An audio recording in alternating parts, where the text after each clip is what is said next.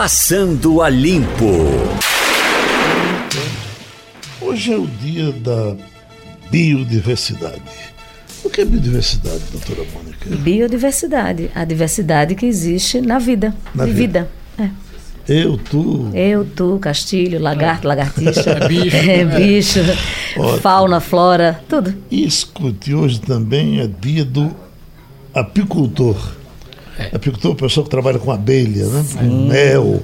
E que tem aí uma discussão grande, Se né? produz muito mel por aqui, Castilho? Não. Tinha uma produção em- no Cabo. Até a produtora vinha muito aqui. Tinha um camarada que vendia mel aqui, eu nem- era Chico do Mel. Ele chegava aqui no estúdio, ficava de cabeça para baixo, as perninhas para cima e dizia que isso era a saúde que o mel dava a ele. Entendeu? Olha, produção de mel depende basicamente da, da floração. É. É, a região metropolitana, que é uma região bastante chovida, né? A gente acha que chove pouco, mas aqui chove muito. O município do Cabo, por exemplo, chove 1.500 milímetros por ano. Então, nessa região tem muito isso. No caso do sertão, que é um mel bem diferente, você tem na região do sertão, ali de- do, do, do, de Picos, naquela região ali do. Naquela região ali no final. Pela do- 232 da beira Na da 232 estrada, tem muito tá isso. o pessoal vendendo mel. O problema é se o mel é realmente legítimo. É, né? né, tem aquela história, aquela conhecida história do sujeito que parou, queria comprar uma garrafa de mel e disse: tudo bem, essa aqui tá boa, tá bom. Agora eu preciso de uma outra que eu vou levar para Frei Damião, que ele vai estar lá em, em Caicó.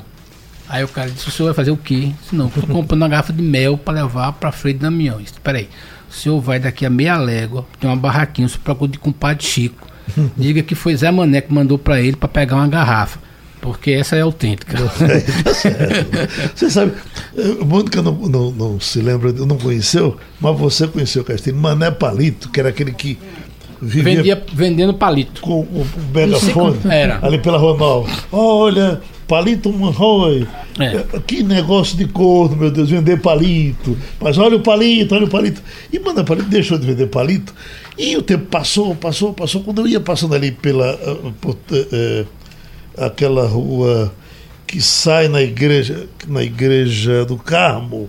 É, Frei Caneca, né? É Frei Caneca Camô do Carmo. Pronto, a rua Frei Caneca tá mana, eh, vendendo mel e o mel de, de, de era assim, 50 reais a garrafa e o cara do outro lado vendia mel a 10 reais a garrafa. Mané com palito e Mané gritava aqui no megafone. Ó, mel, mel legítimo, 50 reais a garrafa. E o cara de lá gritava, aqui é 10 reais. O mel aqui é 10 reais. Aí, aí ele botava o microfone, o megafone bem pro lado do cara e gritava, ha, ha, ha, ha, mel de 10 reais. Não precisava dizer mais nada. Nada, nada. né? E, e tem uma discussão grande, Geraldo, até foi tema do Fantástico desse domingo, a, a extinção das abelhas, né? A Uhum. extinção das abelhas que é um risco para a humanidade, porque é um inseto extremamente importante. Você sabe que nos Estados Unidos, tratar dessa matéria, estão na recriação já, De né? espécies. Porque os inseticidas mataram muita, muita, muita abelha, né? A, a- a influência dela na produção é tão grande que eu nem me arrisco a dizer de quanto é. 40%. É, mas é uma né? coisa muito, é muito volumosa e quando você tem uma é, um sumiço de determinadas espécies Uhum. e você acaba é, tirando também a presença das abelhas. Você deixa de polinizar e você deixa de ter uma diversidade de espécies. Uhum. Então é um, é um risco para a humanidade de fato. A gente não olha assim, não, não presta muita atenção, mas de É, fato coisa, é um risco. A coisa que, nesses alguns anos de jornalismo que eu tenho, a coisa que mais me chamou a atenção foi chegar no Vale do São Francisco e ver que tinha uma função de polinizadora. Aí eu peguei o carro e disse, ah, vamos lá ver o que é que é. Isso é o seguinte, é uma produção de maracujá, certo? Que é, é necessário, a- quem poliniza o maracujá é o mangangá, certo? E aí como o cara estava plantando 40, 50 hectares de maracujá, não tinha mangangá suficiente para isso. Então desenvolveu-se uma profissão chamada de polinizadora, que é uma, mulher- uma senhora, uma- normalmente são mulheres, que bulinam a flor do maracujá e sai bulinando todas as flores, certo? Na medida que ela vai bulinando, as flores vai pegando aquele pólenzinho da flor do maracujá, ela vai ficando com a mão amarela. E no meio da plantação aquilo já está tão, tá tão grande que ela vai polinizando outras, outras, outras, outras flores de maracujá. É por isso que tem aquele maracujá grandão. Grande. Na verdade, aquilo ali é uma super, como é que chama, polinização artificial que o ser humano faz. Uhum. Então, mas isso, veja bem, isso numa cultura de maracujá que depende de um inseto. Agora, imagina isso para produção de flores. Exatamente. De- de eu estou lendo aqui um- uma matéria da até do El País que fala que um fruto como o morango, por exemplo, para ele ficar grande, saboroso, vermelhinho, bonito, ele precisa de pelo menos 21 visitas de abelhas? Para que ele seja desenvolvido. A gente, é, na verdade, quando você fala, você começou falando de biodiversidade, é o momento, chegou o momento, o The Guardian, que é o, o jornal da Inglaterra, um dos jornais da Inglaterra, já começou a usar a palavra, é, não é mudança climática, é colapso climático. Temos um problema. Né? E a gente tem um problema sério para resolver. A gente, quando a gente fala de biodiversidade, a gente está falando de toda uma cadeia. Você falou do Rio São Francisco, Castilho.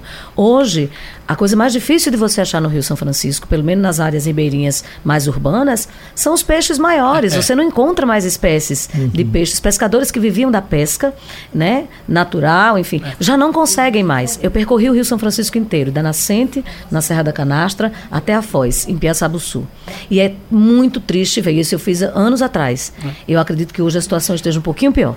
É, a- os pescadores eles não conseguem mais viver daquilo que eles pescavam porque não há uma diversidade dentro do rio, Do Rio poluição. É barragens, etc e tal. Parece que o nosso Chico Marcel está produzindo mel, é isso, Igor?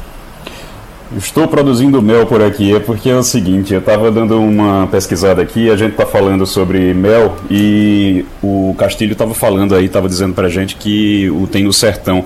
É, é no Araripe, viu? Para quem pensa que Araripe. o Araripe só produz o gesso, é não. Tá lá, tem 11 municípios que são produtores de mel lá, 75% da produção pernambucana. E sabe qual é no ranking nacional o maior produtor de, de, de mel do Brasil?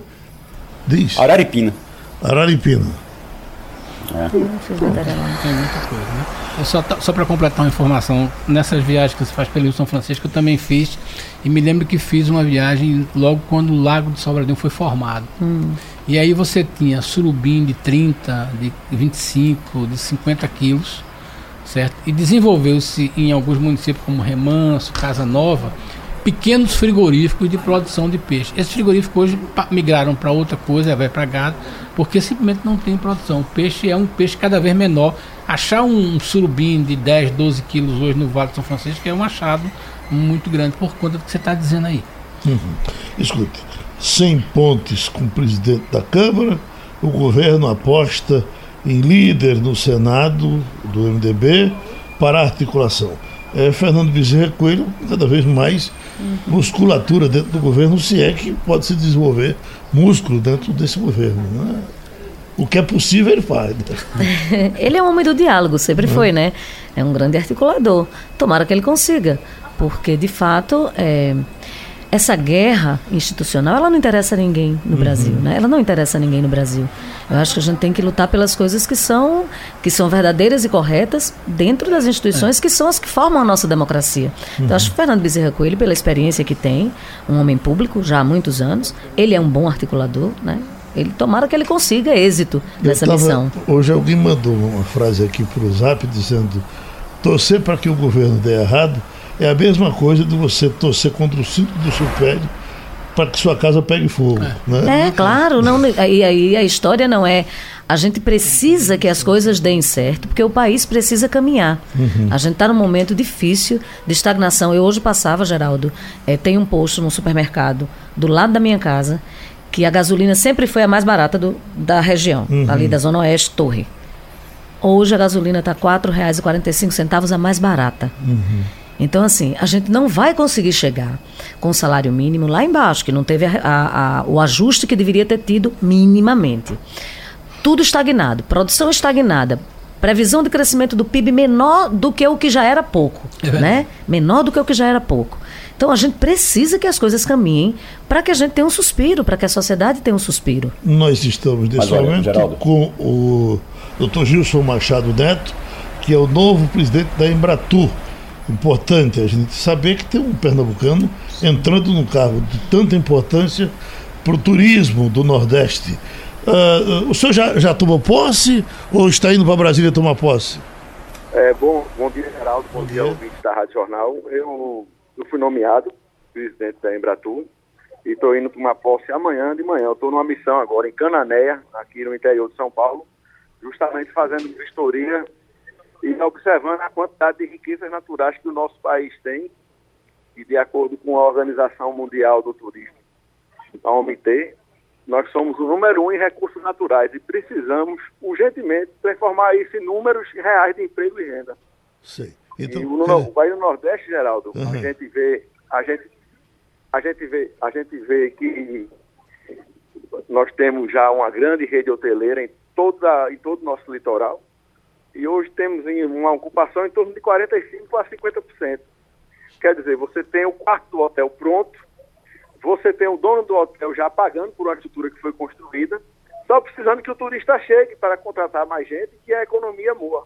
Certo. O nosso setor hoteleiro, a gente, nós trabalhamos com mais de 52 segmentos é, econômicos, uhum. do piloto de avião ao piloto de van.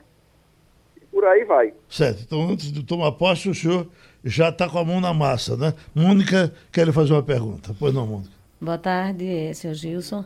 É, eu queria saber o que é que. Assim, eu sei que é muito recente, o senhor vai tomar posse é, ainda. Tá boa tarde para esquentar oh, o clima. Perdão, bom dia. perdão, bom dia. É, não, eu queria saber, eu sei que é muito inicial, mas enfim, é, o que, é que o senhor imagina que pode ser feito, principalmente, e aí a gente, eu queria falar um pouco do interior do Nordeste, e aí puxar um pouco a sardinha também para a minha região, que é ali o Vale do São Francisco. O que é que poderia ser feito e em que, que o governo federal poderia incentivar para melhorar a, a, atração de turistas e, e, melhorar a infraestrutura turística para receber o turista numa região que é tão bonita e tem tantos valores, que é a, a região ali do Vale do São Francisco? Olha, o Vale do, do São Francisco tem várias opções de turismo. Tem o turismo de aventura, tem o turismo cultural, que é uma região rica em, em cultura, e tem o turismo das vinícolas ali, o agroturismo. Inclusive, eu, eu como tenho uma pequena pousada dentro de uma, de uma propriedade de coco, São Miguel dos Milagres, Alagoas, e que a gente explora o ecoturismo fazendo um consórcio de uma agricultura sustentável com o turismo.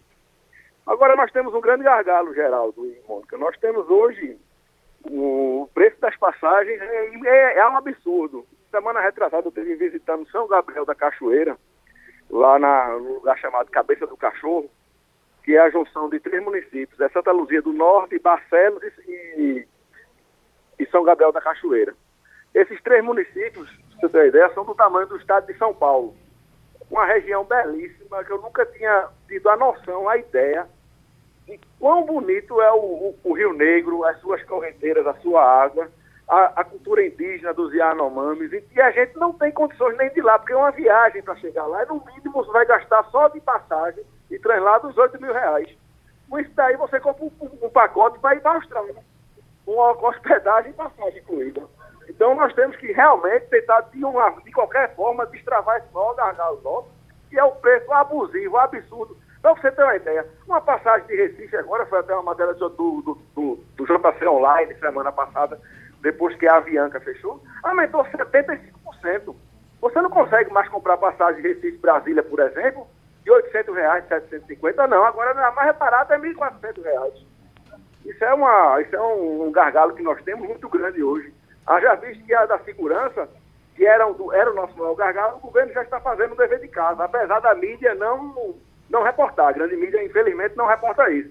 Os nossos índices já diminuíram em torno de 25% da, da violência no nosso país, do número de homicídios. E semana retrasada, eu tive a visita da, do prefeito de Jericoacoara, lá no nosso gabinete, onde eu estava secretário de Ecoturismo e Cidadania Ambiental ainda, no Ministério do Meio Ambiente, e ele me levou um dado junto com a, com a delegada da cidade que o número de homicídios em Jericoacoara diminuiu 35%.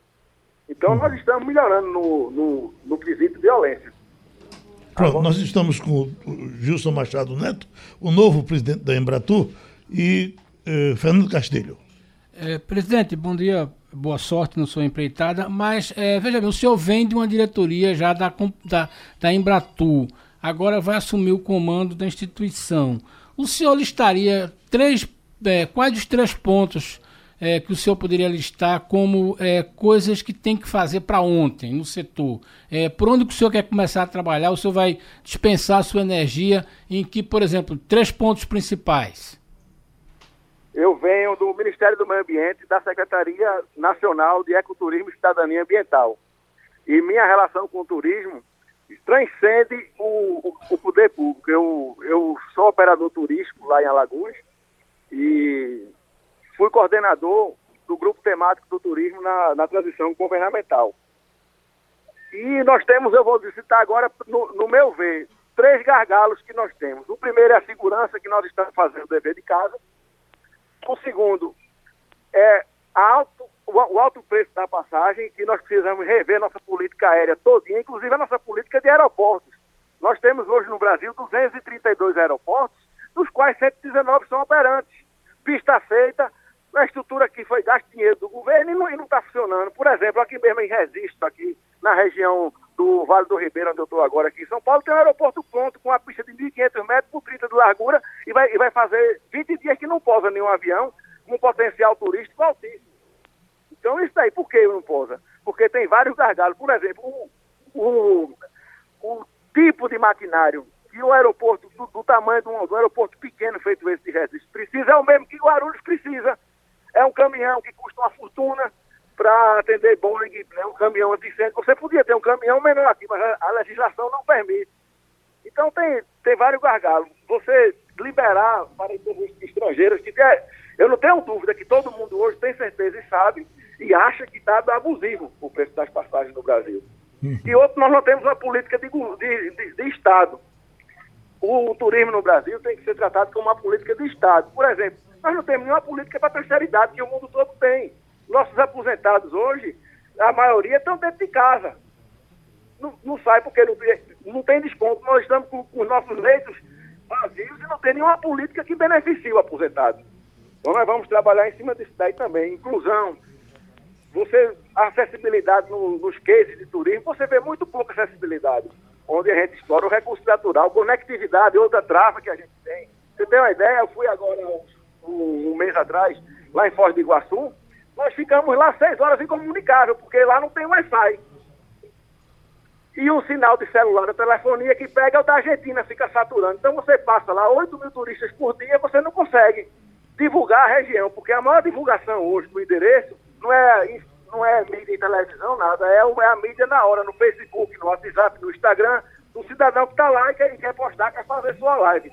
E nós lá passamos seis horas incomunicados. Presidente, eu tenho certeza que nós vamos ter tempo de ter um debate aqui com o senhor. Assim que o senhor puder, nos comunique, que tem muita coisa para a gente falar. Eu tenho aqui o Parque Asa Branca de Luiz Gonzaga, que as pessoas já começam a perguntar na minha agenda para a gente conversar sobre isso. E a gente certamente conversa depois. Tem uma pergunta viu, de. Oi. Eu quero lhe agradecer, viu? Eu quero lhe agradecer o espaço, porque assim como quando foi lançado meu nome, uma parte da imprensa do Sul falou que eu era um simples sanfoneiro. Eu quero dizer que eu tenho muito orgulho de ser sanfoneiro, de ser discípulo de Dominguinhos, de ter gravado com, com o Luiz Gonzaga, com o Zé Ramalho, com a Melinha, de ter a banda Brucelosa desde 1996, um, uma história impecável, só fazendo músicas boas, sempre alegria mais da mulher, fazendo música de vaquejada e música romântica. E eu quero dizer que eu estou presidente da Embraer, mas eu sou sanfoneiro, tenho orgulho disso e não nego minhas origens. Então, viva a sanfona. Mas tem Igor que quer fazer uma pergunta para a gente fechar a nossa participação. Oi, Igor Marcel. O Gilson, presidente, muito bom dia. Muito bom dia. Eu queria só é, lhe perguntar em relação, já que o senhor disse que é sanfoneiro, então aproveitando aí a, a sua relação com a sanfona e com o forró, é, a gente tem informação que Caruaru tem um São João que é importante, que atrai muitos turistas para Pernambuco, para o Brasil até, porque é, tem muito turista internacional, é um turista de outros países que vem para cá também para é, é, visitar, para conhecer o São João, eles estão tentando já, desde o ano passado, entraram por esse ano tentando apoio para o São João e não estão conseguindo. O senhor tem como destravar isso? Tem como ver isso também? Só posso destravar isso, responder sua pergunta em, com base na hora que eu sentar na cadeira e chegar na minha mão confesso. Tudo que eu estiver falando agora, sem ter acesso a, a, a, esse tipo de coisa, eu vou estar assustando, porque a gente não, não faz isso. Entendeu? Então tá eu, certo. Agora, eu, eu quero dizer que não só Caruaru, como qualquer polo do Nordeste que precisar, do Brasil todo, como um todo, a gente está aqui para destravar. O presidente Bolsonaro, ele orientou a gente para destravar os gargalos. Onde tiver gargalo, vamos transformar o simples no simples. Para a gente conseguir realmente alcançar as metas e gerar emprego e renda. Porque a cultura gera muito emprego.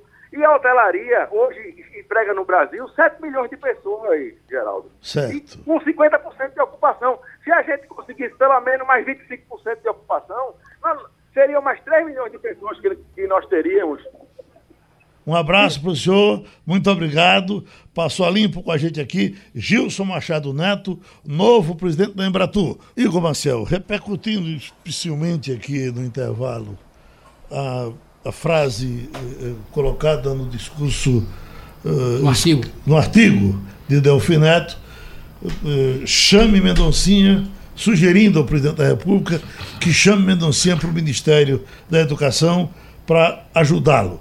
A minha pergunta é: isso ajuda ou atrapalha? A essa altura da vida, Delfim Neto ainda tem voz e vez nesse país? Olha, eu acho que Delfim Neto é uma figura muito importante, segue sendo uma figura muito importante para o país, uma pessoa que tem um, um conhecimento da economia, um conhecimento daquilo que é prático na economia e na política, que eu acho que é o que a gente está precisando. A gente está precisando muito de objetividade e está faltando e muito objetividade nesse governo. Agora, tem dois pontos muito importantes que ele citou que nesse artigo que ele fala chame o Mendoncinha, ele termina com isso dizendo chame o Mendoncinha, fazendo uma referência ao pernambucano Mendonça Filho, para que Bolsonaro chamasse ele para o Ministério da Educação, para tentar resolver toda essa situação, é, porque o Mendoncinha entende de política e entende de educação também. Mas tem dois pontos muito importantes. Primeiro, é o que ele chama atenção sobre os contingenciamentos. Eu acho que isso Castilho pode até reforçar depois. Contingenciamento sempre aconteceu, isso é natural. A gente vem é, observando isso acontecer já há bastante tempo, não é novidade. E o que o Defin diz é: olha, a novidade de 2019 é a, são as tolices do ministro. É, essa história de, do, do, e do próprio Bolsonaro também, né? essa história de chamar de idiotas úteis é, e por aí vai. Isso acaba causando um problema. E aí ele manda chamar o Mendoncinha. E aí é o segundo ponto. Eu acho que, eu tenho, a minha opinião, pelo menos, é que Mendoncinha não devia se meter nisso. Aliás, tem muita gente que, a essa altura, não está querendo mais se meter nisso, porque existe uma imprevisibilidade muito grande. A gente está falando sobre isso na coluna de hoje do Jornal do Comércio, na Pinga Fogo, que alguns partidos já estão negando, inclusive, dizendo: olha, a gente não quer, não quer cargo, não quer espaço, a gente vai ficar por aqui quietinho, observando o que é está acontecendo, porque esse governo é muito imprevisível, a gente não sabe o que é que vai acontecer amanhã, então é melhor esperar. Vamos votar as reformas e o resto a gente aguarda para ver o que é que vai acontecer. Eu acho que devia ser a posição do Mendoncinha, se fosse o caso, é claro, e a gente sabe que é algo muito difícil, mas se fosse o caso de Bolsonaro é, atender o Delfim Neto e chamar o Mendoncinha. Olha, nós estamos com o deputado Raul Henri, o café da manhã com deputados, com parlamentares, com gente do Nordeste, de Bolsonaro, para preparar a sua vinda para cá daqui a dois dias, teve a participação, ou está tendo ainda, não sei se já terminou, do deputado Raul Henri. Ele conversa com a gente. O que se tratou, o que está se tratando uh, nesse encontro, deputado Raul Henri? É, bom dia, Geraldo. O café da manhã acabou de terminar. É, teve mais ou menos a participação de metade da bancada do Nordeste, uma bancada que é de aproximadamente 140 deputados, em torno de 70 estiveram presentes, deputados e senadores. O coordenador da bancada do Nordeste, que é o deputado Júlio César, do Piauí, apresentou uma pauta da região, solicitando, reivindicando a conclusão da transposição do Rio São Francisco, da Transnordestina, fortalecimento dos órgãos regionais, como a Codevasf, a Sudene, o Denox e outros, e mais recursos para o Nordeste a partir de uma reforma tributária. Então, basicamente, essa a pauta apresentada. Depois, os coordenadores das bancadas estaduais falaram. Por Pernambuco, falou o deputado Luciano Bivar. E depois a palavra foi para o governo. Inicialmente falou o adjunto da pasta de transportes, dizendo que possivelmente a Transnordestina será retomada no segundo semestre com o atual parceiro privado, que é a Companhia Siderúrgica Nacional. E depois o presidente falou. E, e, procurou dizer que tinha boa vontade com o Nordeste, mas que estava todo mundo no mesmo barco, que a dificuldade do Brasil era muito grande, que tinha que fazer a reforma da Previdência. Enfim, nenhum anúncio específico para a região. E a reunião terminou mais ou menos desse jeito. Uhum. Mônica? Deputado, muito bom dia.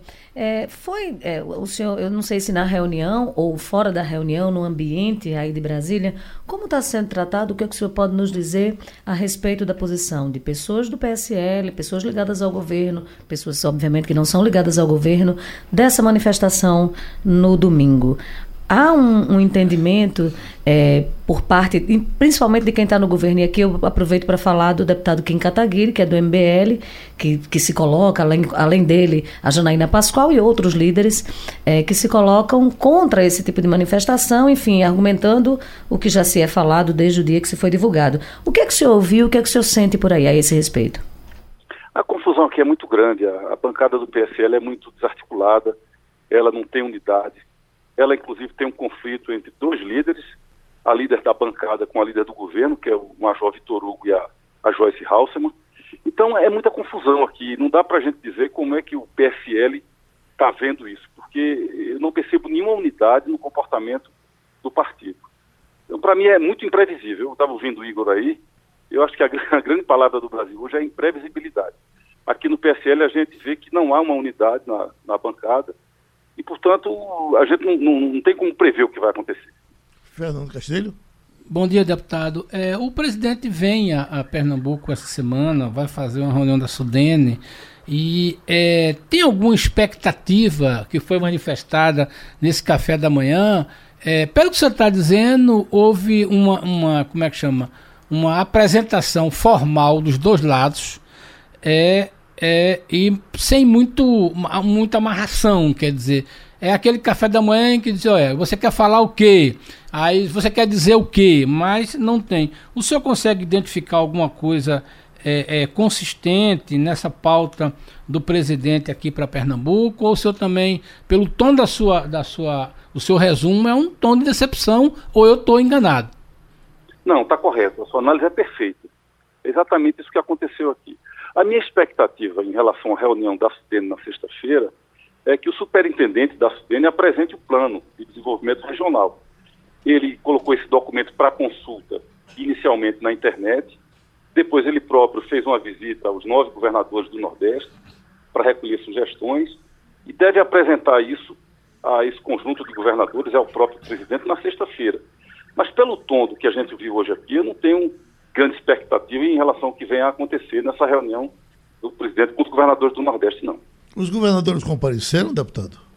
Aqui não. Aqui foi uma reunião é, do presidente com a bancada do Nordeste, de senadores e deputados, e a reunião com os governadores está marcada para a próxima sexta-feira pela manhã. Uh, Igor Marcial?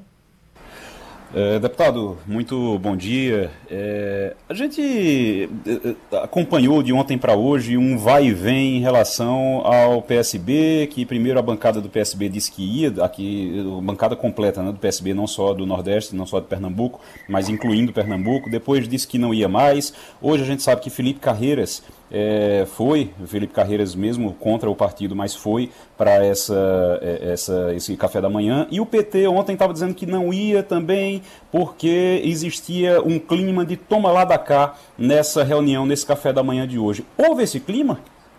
Não, absolutamente não houve esse clima. Nem se falou nisso.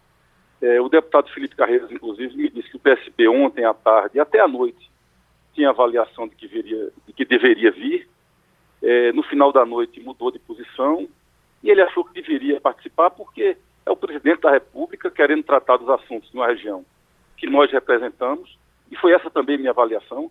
Achei que era minha obrigação vir participar dessa conversa. Mas é, é muito relativo isso. Há deputados que pensam de um jeito, há deputados que pensam de outro, há deputados que anteviam que não, nada de novo iria acontecer aqui. Enfim, a gente tem que respeitar a avaliação de cada um. Eu achei que tinha a obrigação de vir porque é o presidente da República é, convocando a bancada de uma região, de uma região marginalizada no Brasil, de uma região que tem metade da renda per capita do Brasil há 100 anos. Portanto, tratar de desenvolvimento regional, tratar de integrar o Nordeste, na minha opinião, tem que ser uma das prioridades nacionais. Deputado Raul Henri, foi bom tê-lo aqui de novo. Muito obrigado, viu? Muito obrigado a você, Geraldo. Um abraço aí na sua bancada e nos ouvintes da Rádio Jornal. Olhe, vamos novamente para Brasília, porque é Romualdo de Souza que está chamando agora. Pois não, Romualdo? Olhe, Geraldo Freire, Terminou esse encontro do presidente Jair Bolsonaro aqui no Palácio do Planalto com deputados da bancada nordestina. O Palácio do Planalto não deixou a imprensa acompanhar o café da manhã, mas prometeu eh, logo logo informar a relação dos parlamentares que estiveram nesse café da manhã. Agora, eu apurei que a maioria da bancada nordestina esteve presente. Entre eles, o líder do Cidadania, o deputado Daniel Coelho me disse que o encontro foi um encontro bom, café, pão, tinha leite, tinha pão de queijo, Geraldo, e suco de laranja. E na conversa, o presidente disse aquilo que a gente já antecipou: retomada de obras como transposição do Rio São Francisco, a Transnordestina e projetos relacionados à captação de água para amenizar a situação da seca no Nordeste. Agora, o momento foi, digamos, mais marcante nas palavras do líder Daniel Coelho do Cidadania, foi quando Jair Bolsonaro anunciou um projeto que ainda não tem nome, mas que vai revolucionar a economia no Nordeste. Vamos ouvi-lo. O presidente, ao final de sua fala, é, prometeu um projeto de grande impacto que geraria uma economia tão grande quanto da Previdência, deixando até um ato de surpresa, porque não houve detalhes de que projeto é esse e a gente fica até no aguardo, é, sem saber é, que impacto é esse que a gente pode ter de forma positiva nas contas públicas e, segundo ele, sem muita polêmica, sem retirar é, investimentos da sociedade. Vamos aguardar e estaremos sempre participando é, desses encontros para trazer as pautas da nossa região é, defendendo sempre recursos para o Nordeste, que é a região, sem nenhuma dúvida, com maior desigualdade social e maior concentração de pobreza, e o governo federal precisa perceber isso. É sempre bom lembrar que, segundo o ministro da Economia Paulo Guedes, se a reforma da Previdência for aprovada como o governo quer, isso vai causar um impacto positivo nas contas do governo de 3 bilhões de reais. Eu quero saber mesmo é que, que o presidente da República, Jair Bolsonaro, tem para o Nordeste para causar um impacto de 3 bilhões de reais na economia nordestina. Aí é para botar o Nordeste no primeiro mundo. Agora, dois detalhes importantes, Geraldo. Primeiro, alguns líderes do Centrão não não, compareceram a essa reunião. O deputado Augusto Coutinho, que é líder do Solidariedade, não veio e ele me disse que o problema não era político, problema de agenda. Já o deputado André de Paula, do PSD, também não veio à reunião e ele me disse o seguinte: que já tinha um compromisso agendado, a reunião da bancada está acontecendo e também deixou assim como prioridade esse encontro dos parlamentares e não esse café da manhã aqui no Palácio do Planalto. Vários parlamentares já estão saindo. Eu volto na nossa programação Geraldo, com mais repercussão, com mais conversa com parlamentares, sobretudo para avaliar que, o que significa na prática um projeto com essa magnitude, conforme disse o presidente da República. Eu até já encaminhei um e-mail, como se faz por aqui no Palácio do Planalto, para o porta-voz, esperando que às seis da noite, quando vai ter a entrevista coletiva com o general Otávio Rego Barros, o porta-voz explique a nós o que significa justamente esse projeto que o presidente Jair Bolsonaro só anunciou, sem dizer exatamente do que se trata, Geraldo. O ministro da Economia participou, Romualdo? Rapidamente, Geraldo. Ele chegou, deu um bom dia e foi embora. É que Paulo Guedes vai ter reuniões hoje com a bancada do PR e do Democratas, vai ter reunião com um ministro, eu não sei exatamente o nome, mas é algo como ah, o referente ao ministro da Economia da Coreia que está no Brasil. Então, Paulo Guedes tinha uma agenda carregada e passou por aqui. O, ministro da, eh, da Justiça, Sérgio Moro, não apareceu. E o mais importante de tudo isso é que o presidente da República disse disse que nessa reunião com, o Norde com a bancada nordestina, ele também estava querendo dizer que gostaria de ser bem-vindo quando chegasse sexta-feira a Pernambuco. É claro que uh, o presidente Jair Bolsonaro uh, não estava se referindo apenas a uma nota que foi divulgada pelo líder do, do PT. O senador Humberto Costa disse que Jair Bolsonaro não é bem-vindo no Nordeste nesta sexta-feira, quando ele vai ao Recife pela manhã, participa daquela reunião é, do Conselho Deliberativo da Sudene, almoça e em seguida pega um avião e vai a Petrolina. No final da tarde, quer dizer, no fim da tarde, aí por volta das quatro, quatro e meia, no máximo cinco horas, Jair Bolsonaro participa de, com o prefeito Miguel Coelho, não é? é da entrega de residências do programa Minha Casa Minha Vida. Geraldo. Vamos direto para o doutor Giovanni Santoro chefe de comunicação da Polícia Federal. Jornalista Giovanni Santoro, eu lhe pergunto, ah, recebi ontem uma informação de que nós estamos com uma proliferação enorme aqui na nossa região de notas falsas de 100 e de 50 reais. É, é, isso é novo ou já vem acontecendo há muito tempo? É, muito bom dia, Geraldo Freire, bom dia a todos os seus ouvintes. Geraldo, é, essa questão das notas falsas em circulação aqui no nosso estado, isso não é novo, isso vem há muito tempo. Porém, quando existem essas ocorrências, via de regra, elas vão para a Polícia Federal. E até agora, nós não temos detectado essa grande incidência de proliferação de notas falsas em circulação no comércio. É claro que agora nós estamos aí é, chegando o mês de junho, o comércio vai estar superaquecido, e isso é um ambiente muito propício para que esses falsários possam estar repassando essas notas falsas. Mas em matéria de dizer existe uma grande proliferação nesse momento aqui em Recife, essa informação, Geraldo, não procede. Mônica? Oi, Giovanni. É, bom dia. Para que o nosso ouvinte possa até saber como se precaver, como é que a gente sabe? Eu vejo pouquíssimas vezes hoje em dia os caixas de supermercado fazendo aquilo, de olhar o verso da nota, colocar a nota contra a luz. É eficaz? Como é que a gente pode se precaver? Até... Olha, é eficaz. Ah, viu, Giovanni? As que, que, que, mandaram para mim para lhe fazer a entrevista, é, que me sugeriram a entrevista, elas são tão bem feitas que são até mais bonitas do que as normais. Cada vez mais, Geraldo, esses falsários estão se aperfeiçoando no que diz respeito à impressão da nota, porque eles utilizam equipamentos de última geração, como impressoras, para poder se assemelhar cada vez mais. Mas o que é que acontece? Por mais que eles tentem fazer essa semelhança com é, impressoras de última geração, o papel que é feito pela Casa da Moeda é um papel único. Eles não conseguiram ainda é, similar né, é, esse papel as dicas que a gente dá de segurança para a pessoa se precaver com relação à nota falsa é o seguinte: primeiro, é você perceber a textura do papel. Passando a mão até os dedos sobre a nota, você vai ver que o papel ele é liso.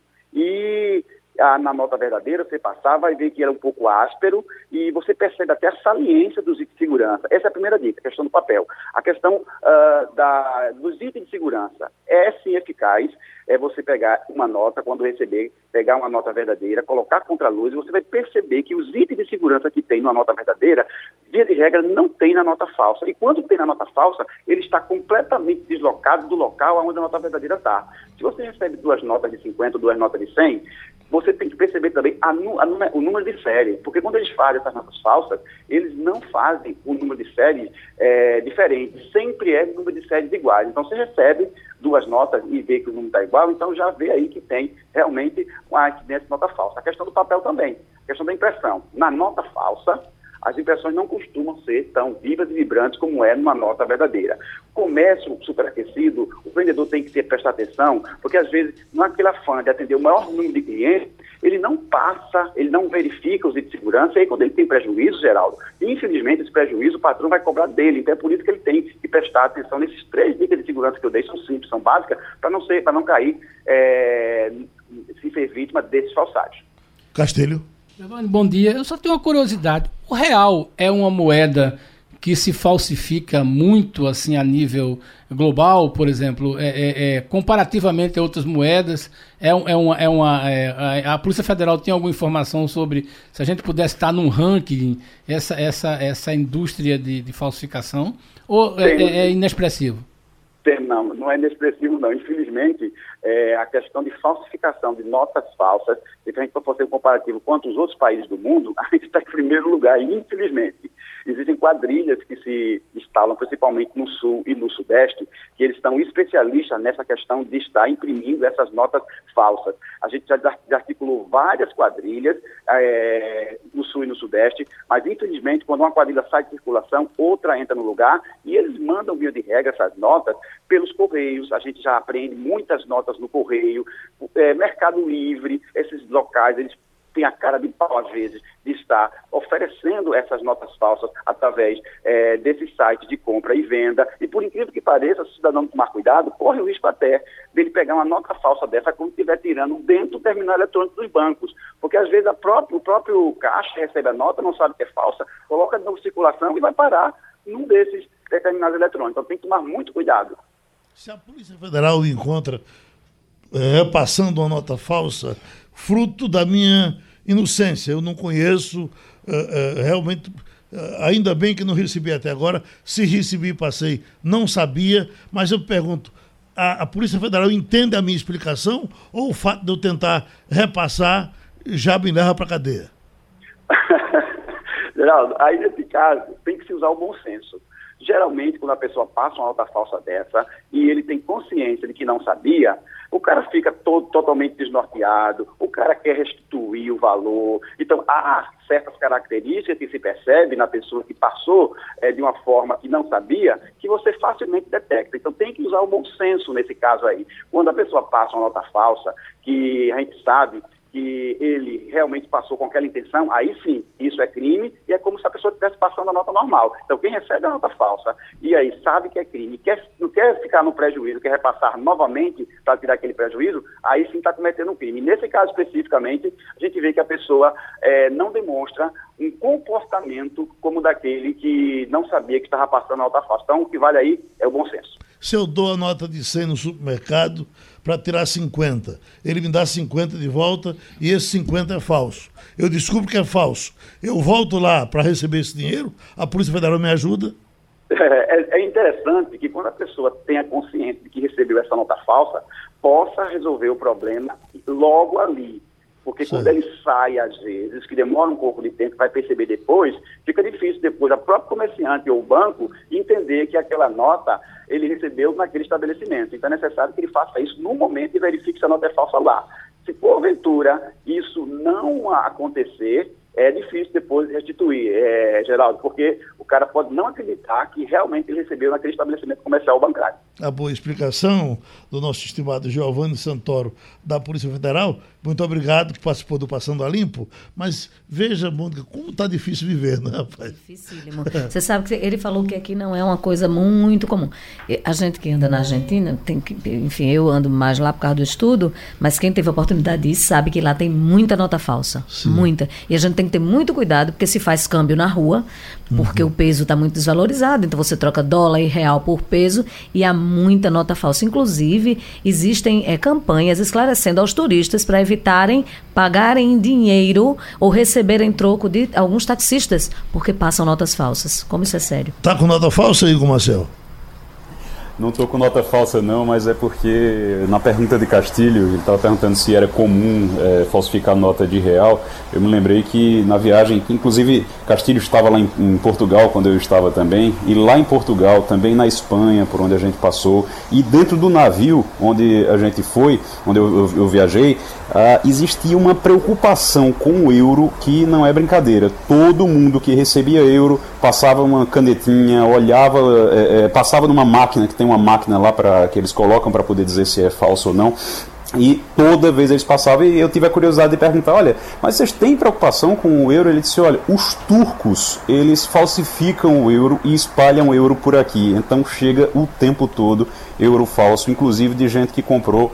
Tem uma pessoa que estava lá no navio reclamando que tinha comprado euro é, numa casa de câmbio aqui no Brasil e lá estava dizendo que era falso e ele querendo saber o que era que fazia, se acionava a Polícia Federal o que era que fazia, porque diz que os turcos é que, quem mais falsificam o, o euro por lá. Bom, para gente fechar o Passando a Limpo, mataram um policial ontem, ontem, ontem, Avanildo? Antes de ontem. A polícia pegou esse matador. Esse matador, eh, investigado, disse que é, bom, soube-se depois, vocês vão saber aí na reportagem, que ele foi liberado na audiência de custódia. E aí depois saiu e matou o policial. Escuta aí, por favor. Dois homens foram presos nesta terça-feira em um conjunto habitacional no bairro do Cordeiro, zona oeste do Recife. Edivan Lourenço de Santana, de 27 anos, e o irmão dele, Heraldo Lourenço de Santana, de 25, são suspeitos de ter assassinado o cabo da PM, Ronaldo Vicente Rodrigues, de 45 anos, na noite da última segunda-feira. O militar fazia segurança de uma padaria, localizada na rua 10 de novembro, também no bairro do Cordeiro, quando a dupla anunciou o assalto e, em seguida, alvejou a vítima com três tiros. A polícia chegou até os suspeitos depois que testemunhas informaram as características dos irmãos, que foram encaminhados para o Departamento de Homicídios e Proteção à Pessoa, DHPP. De acordo com a polícia, eles confessaram que iriam assaltar o estabelecimento quando o policial percebeu e fez menção de sacar a pistola. Foi nesse momento que Edivan Lourenço perguntou se o segurança era da polícia. E antes que ele respondesse, Edivan atirou na vítima, que ainda foi socorrida para o Hospital Getúlio Vargas, mas não resistiu aos ferimentos. Ainda de acordo com a polícia, antes de fugirem, eles levaram a arma do policial, que ainda não foi recuperada.